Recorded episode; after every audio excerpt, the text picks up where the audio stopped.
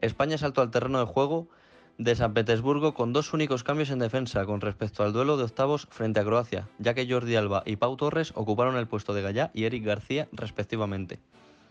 Los de Luis Enrique pronto se hicieron con el dominio del balón, siendo dueños y señores de la posesión ante un conjunto suizo que esperaba atrás sus oportunidades al contragolpe. Ferran Torres fue el jugador más activo ofensivamente de la Roja en los primeros minutos, llevando el peligro con cabalgadas por la banda derecha. Precisamente, tras unas de estas acciones, el combinado nacional logró un saque de esquina votado por Coque y rematado con una potente volea por Jordi Alba que Zacaria desvió al fondo de las mallas para adelantar a España en el minuto 8. No contentos con ir por delante en el marcador, la selección española siguió yendo hacia arriba a por el segundo, fiel a su estilo. Poco después, Coque estuvo cerca de marcar con un lanzamiento de falta desde cerca del área que se desvió por muy poco de la portería rival. España generaba mucho peligro balón parado y cuando la primera mitad traspasaba su Ecuador, Azpilicueta remató con un testarazo centrado a las manos de Sommer un córner sacado por Coque.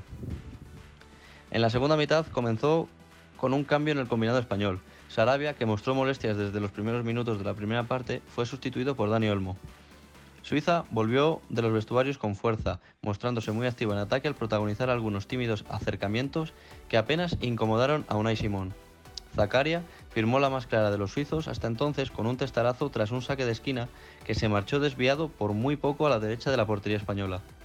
Respondió España con un remate de Ferran Torres tras una falta lejana despejado a córner. En la siguiente jugada, Unai Simón apareció para mandar a saque de esquina una clara ocasión firmada por Zuber desde la banda izquierda. Shakiri no desaprovechó en el 68 un rebote, tras un despeje de la por en defensa que impactó en Pau Torres, para empatar el duelo al quedarse solo ante Unai Simón después de ser asistido por Freuler. Tras el gol, España se hizo con la posesión del balón tratando de dominar el partido y generar peligro a través de ella. Suiza se quedó con uno menos en el 77 después de que Freuler viese la tarjeta roja directa tras una dura entrada sobre Gerard Moreno. El delantero del Villarreal se recuperó y armó minutos más tarde un disparo centrado que atrapó Sommer en la oportunidad más clara de la selección española en este tramo final. España comenzó la prórroga muy bien. Gerard Moreno tuvo en su zurda el segundo, pero remató fuera al centro de Jordi Alba, desde la izquierda, cuando lo tenía todo de cara para marcar en el primer palo. La selección española lo siguió intentando en un auténtico monólogo y poco más tarde Dani Olmo disparó desde fuera del área un tiro que estuvo cerca de convertirse en gol tras tocar Gerard Moreno. En la segunda mitad de la prórroga el guion no cambió, con una España que monopolizó la posesión ante una escuadra suiza que esperaba atrás, Llorente tuvo la opción de deshacer el empate, con un remate desde el corazón del área que despejó Ricardo Rodríguez. El meta suizo, Sommer, siguió salvando a los suyos una y otra vez, atrapando a falta de pocos minutos para el final un disparo cruzado mordido de Gerard Moreno. Sin goles tampoco en esta segunda parte de la prórroga que el partido se decidió en penaltis.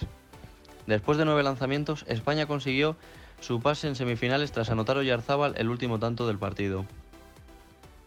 Por lo tanto, España se medirá la ganadora entre Bélgica e Italia el próximo martes en Wembley. Informa para AG Deportes Rodrigo Pedrosa.